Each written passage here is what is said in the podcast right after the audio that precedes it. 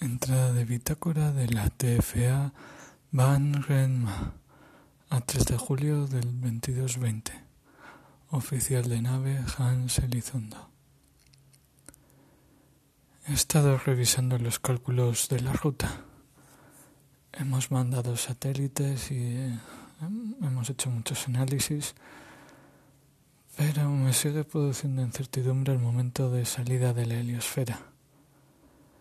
Se supone que nuestra velocidad bajará, pero no entendemos si todo esto afectará a la nave o de qué manera, por no hablar de cómo afectará a la tripulación.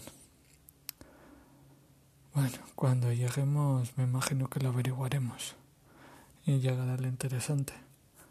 Fin de entrada.